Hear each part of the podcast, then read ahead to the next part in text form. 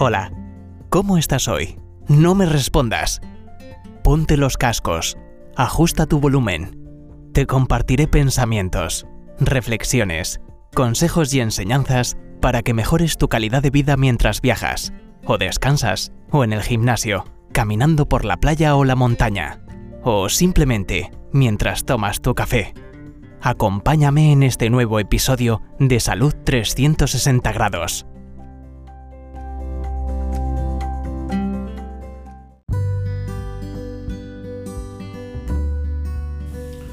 Hola, muy buenos días, muy buenas tardes o muy buenas noches, dependiendo del sitio o la franja horaria donde estén conectados con este podcast Salud 360 grados.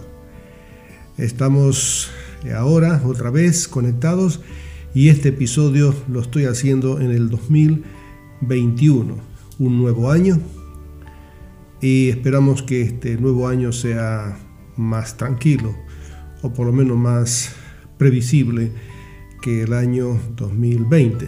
Siempre el año trae sorpresas y esperemos que estas sorpresas sean agradables en cuanto al control de la enfermedad, en control de la pandemia y por lo menos las personas puedan verse con más cercanía y podamos tener un tiempo de relaciones un poco más normales. Eh, en este episodio quiero compartir unos pensamientos referidos a la década que nos toca vivir, a la década 2021-2030. Y le he llamado, o la expresión de este episodio sale de un dicho de Quino, el creador del conocidísimo personaje de Mafalda, que dice, paro en el mundo que me quiero bajar. Sin duda, el mundo que vivimos actualmente ha adquirido una velocidad eh, que da vértigo. Cuando éramos niños a veces subíamos a una noria y teníamos muchísima ilusión de poder subir, pero cuando estaba arriba y comenzaba a girar cada vez más, más rápido, teníamos la sensación de vértigo y queríamos bajar. En este caso el mundo ha adquirido un movimiento a gran velocidad, no en lo astronómico, no en el planetario, sino en los cambios sociales a nivel global, de modo que es muy difícil prever lo que puede suceder en los próximos años. Pero vamos a atrevernos, porque no es posible poder establecer con certeza lo que puede pasar durante este año, ni aún podemos prever lo que puede pasar dentro de un par de meses. Pero tenemos suficiente información como para tratar de prever, de tratar de hacer una perspectiva, una visión hacia el futuro y me voy a atrever a poder transportarme en el tiempo hasta el 2030. Porque la tendencia actual del mundo que va cambiando rápidamente, tenemos varios elementos, varias, eh, un montón de información que ya tenemos previamente que nos permite más o menos dar una proyección. Eh, para poder situarnos en lo que quiero decir, quiero dar una breve mirada hacia el pasado eh, y partir desde el tiempo de la revolución industrial, que fue a finales del siglo XVIII. La humanidad en aquel entonces estaba organizada en las zonas del campo, en la zona rural. Pero a través de eh, los primeros inventos, especialmente de la máquina de vapor y luego después todo lo que ha venido en adelante, se empezó a mover la humanidad desde las zonas rurales hacia las zonas urbanas. Por lo tanto, se desarrolló el concepto ciudad, las mega ciudades, como Londres, París, Nueva York, Los Ángeles, Madrid, y las fronteras comenzaron a moverse y a crearse eh, ciudades industriales construyendo mega metrópolis. Los medios de transporte y la comunicación favorecieron el desplazamiento de personas hacia urbes multiétnicas. Esto requirió adoptar y adaptar nuevos modelos sociales, políticos y económicos para permitir el desarrollo humano.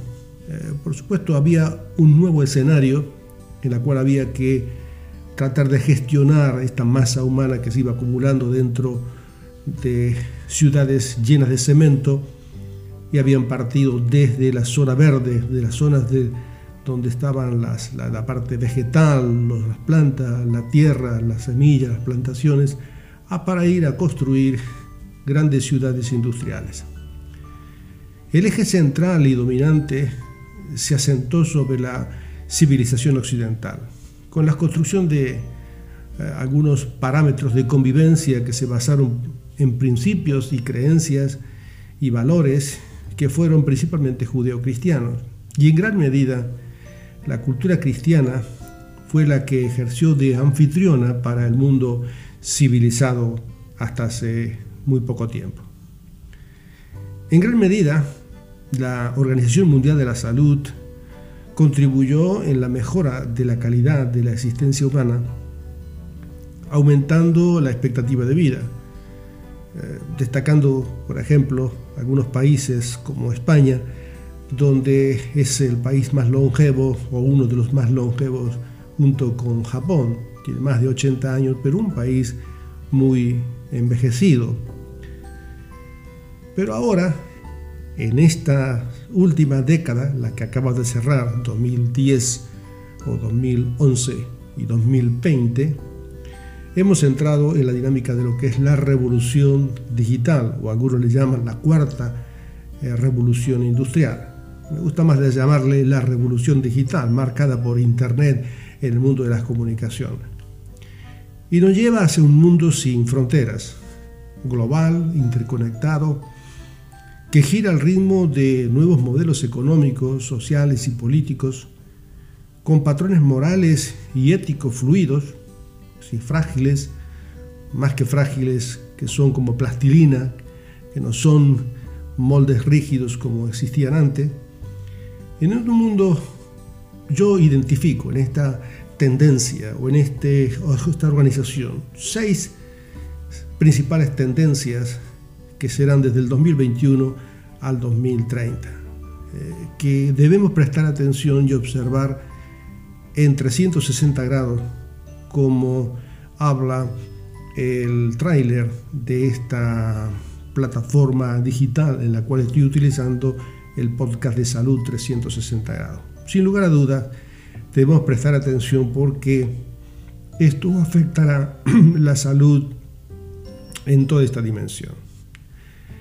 La pandemia actual eh, ha puesto a prueba las estructuras sociales, políticas, económicas y sanitarias en este mundo. Lo que nos indica que estamos inminentemente ante cambios globales que estarán en forma acelerada en esta década. Y aquí las seis tendencias. La primera tendencia que yo identifico es el campo de la vida humana y la biotecnología. Nos introducimos a la presente década con una bioética líquida, laxa, es decir, sin firmes convicciones de lo que está mal y lo que está bien. Avanzamos en un mundo globalizado, interconectado para transmitir datos instantáneos, lo que permite un desarrollo de la ciencia sin precedente. Estamos abocados como raza humana en diferentes escenarios a la eliminación de enfermedades, diseñar órganos, aún tenemos el potencial de diseñar seres humanos. Ahora se, poseemos el conocimiento que no teníamos antes del genoma humano, con el potencial de manejar los genes. Sería bueno que pudieran eh, eh, oír el episodio con hablo del genoma humano en el episodio de Salud 360 grados. Por ejemplo, en el año 1996 la oveja Dolly fue clonada por otra idéntica y solo la bioética frenaba la clonación de otros seres vivos. ¿Qué pasaría si no contamos con un ticket de contención para los ensayos científicos? Desde 2000 6 podemos cultivar células madres para tejido y órganos de repuesto. Desde el 2012 contamos con la técnica CRISPR, que es una especie de tijera biológica que permite cortar genes defectuosos, retirarlos, sustituirlo por otros buenos. Es decir, se puede modificar el material genético, que es decir, por primera vez la humanidad reescribe su propio manual de instrucciones, retocar el libro de la vida humana concentrada que está en el centro de la célula que es el núcleo. Esto afectaría de manera radical la propia definición de ser humano, porque se permite modular el ADN del organismo. Hoy es posible modificar el material genético en una célula reproductiva y transmitir los cambios a la otra descendencia. Es decir, la ciencia tiene la capacidad ahora de poder jugar a ser Dios.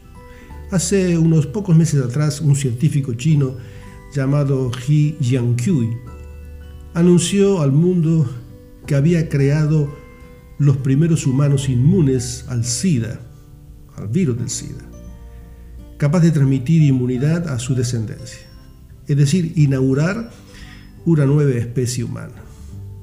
El logro de este hombre fue calificado de irresponsable. Encendió muchas alarmas, se silenció la noticia, nunca más nadie preguntó si esto era verdad o no era verdad. Y yo me pregunto, ¿quién puede controlar este mundo globalizado? En una sociedad laxa y con una ética líquida que se mueve a criterio de los centros de investigación, si bien no se podría hacer público los descubrimientos, esto no implica que detrás del telón no se esté haciendo. Debemos utilizar para eliminar enfermedades como la fibrosis quística, distrofia muscular, cáncer, generar órganos para el trasplante, la ciencia tiene en sus manos un poder de magnitud incomparable. Ah, como podemos utilizar ahora tratamientos farmacológicos personalizados, reparación de genes, crear personas con diseños específicos. Por lo tanto, es urgente un debate ético que el mundo se está tardando en abordar como ahora se está intentando alargar la vida en un 50% en los ratones, y así podríamos dar la lista. ¿Cuáles son mis recomendaciones para esta tendencia? Tú y yo y todos los que podamos debemos seguir considerando al ser humano como un ser sagrado, que hay eh, una unidad sellada muchas veces que no tenemos que explorar más allá de lo que nos permite el sentido de responsabilidad y de conciencia ética de lo que está bien y de lo que está mal. Para eso hay que delimitar claramente, en una forma general, la ciencia de lo que se puede tocar y lo que no se puede tocar. La bioética occidental siempre lo vio así. Si esta sociedad se desconstruye, ¿qué nos pasaría? Por lo tanto, tú y yo debemos participar, según el área de influencia, en los debates sobre bioética. Tú también debes considerar la vida humana como algo de gran valor y mantenerte firme e informado. Considera libremente y sin coacción una sexualidad reproductiva responsable en favor de la vida humana. Si trabajas en el campo de la sanidad, considera, según tu nivel de influencia, defender el progreso de la ciencia sin deshumanizar, porque el contacto interpersonal, presencial y las relaciones humanas es insustituible. Como dice un fragmento, una frase de la escritura, dice, todo me es lícito, mas no todo conviene. Lo legal no convierte lo malo en bueno, ni lo bueno en malo. Solo es un asunto ideológico y de votos del gobernante de turno. Por lo tanto, sería muy útil de que se crearan con urgencia foros de reflexión juvenil sobre bioética. La segunda tendencia es el avance tecnológico. Avanzamos hacia una sociedad dominada por la tecnología. Nos comunicamos con cualquier parte del mundo en forma inmediata. Contamos con relojes atómicos llevados por una treintena de satélites en órbitas alrededor de la Tierra para la geolocalización, como es el conocido GPS. Una obra maestra de la tecnología que utiliza la mecánica cuántica, la inteligencia artificial que nos asiste en la localización. Todo esto avanza sin reflexión ética, porque afecta nuestra privacidad, afecta nuestra economía, afecta a nuestras familias, impregnando toda la sociedad. Solo hace unas pocas décadas esto era impensable, fuera de toda imaginación. Si pudiera una persona viajar en el tiempo y venir desde el pasado hasta nuestros días, no sabría exactamente lo que está pasando, ni siquiera podría presuponer lo que nosotros estamos manejando hoy. Si solo lo viera desde el campo de la comunicación. ¿Cómo hemos llegado hasta aquí? ¿Y pero qué nos espera hacia adelante? Ahora hemos adquirido una velocidad de vértigo, un mundo que cambia y cambia como si estuviera fuera de control. Porque un descubrimiento creativo en cualquier parte del mundo es conocido en segundos en todos los continentes y es utilizado como un modelo para ser perfeccionado y adaptado para un nuevo uso innovador en otro sitio. Es como haber pisado una mancha de aceite, que nos hace avanzar sin poder detenernos e intentando hacer un esfuerzo gigantesco para no estrellarnos. Máquinas fuertes que sustituyen el esfuerzo físico, máquinas que calculan datos y nos hacen perezosos para utilizar la memoria y la aritmética básica, máquinas que deciden, algoritmos que son capaces de reconocer imágenes, de generar y reconocer voces, traducir textos, máquinas que pueden sustituir a un médico o a un juez, ordenadores cuánticos que pueden descubrir tendencias políticas, movimientos bancarios, un nuevo universo ético Estamos diseñando una inteligencia superior sin soporte humano. ¿Quién supervisa este mundo tecnológico? ¿Quién evalúa el riesgo y el beneficio? En un mundo tan competitivo, nadie quiere quedar atrás. Pero ¿hacia dónde vamos? Sin duda, estamos inmersos en una dinámica que está fuera de control. Para esto se me ocurre algunos consejos y sugerencias para ti que me estás oyendo y para otros que a lo mejor necesitan oír esto. Procura mantener tus relaciones personales más allá de las pantallas. Cultiva el contacto con amigos, la familia y tu comunidad por tu salud mental, emocional y social.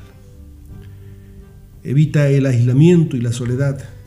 Intégrate a un grupo social, sano, constructivo. Ejercita la memoria y la orientación espacial cuando viajes. Ejercita la lectura tradicional para entrenar la imaginación, la innovación y la creatividad, por, ti, por ti mismo. No te olvides de la escritura manuscrita. Ejercita los cálculos aritméticos e intenta recordar datos.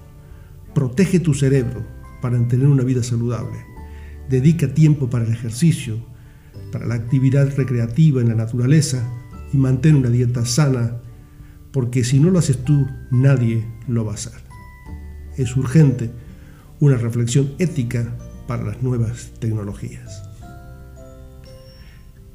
La tercera tendencia, la tercera eh, tendencia o inclinación, la dirección que el mundo va tomando es los cambios ecológicos, el calentamiento global el equilibrio de los seres vivos y el medio ambiente. ¿Qué se sabe sobre el calentamiento global en, en estos años? Se busca realmente el equilibrio en tres puntos. En la economía, el bienestar social y la integridad de la biodiversidad. ¿Cuál es el objetivo? El objetivo es intentar que no se caliente el planeta que no aumente más de un grado y medio a través de los acuerdos internacionales, reducir la contaminación ambiental. La gran discusión en la mesa es, ¿este es un proceso natural sobre el calentamiento global o es el efecto de la acción humana desde la era industrial hasta aquí, desde el comienzo de la revolución industrial?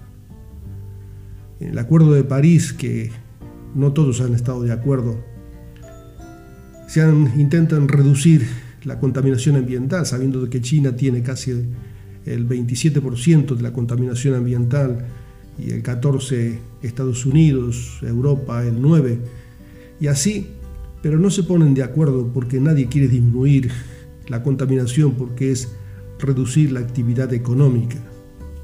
¿Y qué de la ecología humana?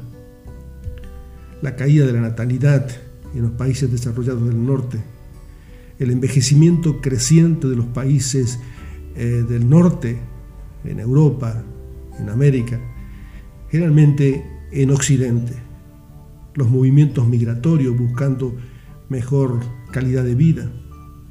Por lo tanto, esta tendencia irá a más. ¿Cuáles son mis sugerencias y consejos para esta, para esta época? Protege tu piel de la luz solar. Mantén un buen nivel de hidratación siempre. Procura alimentación natural con frutas, vegetales, aceite de oliva y pescado. Evita el tabaco y el exceso de alcohol, sustancias tóxicas, psicofármacos, no prescrito por médicos certificados. Mantén los niveles de tensión arterial, de colesterol, de glucosa y un peso adecuado. Recréate. Mantén en contacto con la naturaleza también. No te olvides de la recreación y también de ser agradecido. Y el buen humor, como dijimos en algunos de los episodios, también es bueno para la salud. Toma estas recomendaciones y también todas las medidas antiestrés que puedas tener. Esto es la primera parte y seguiremos más adelante en la parte 2 de que aquel ah, cambio que nosotros estamos teniendo, las tendencias, estas son las primeras tres y en el próximo podcast continuaré con los otros tres. Nos, podemos, nos vemos próximamente en el próximo podcast. Hasta la próxima.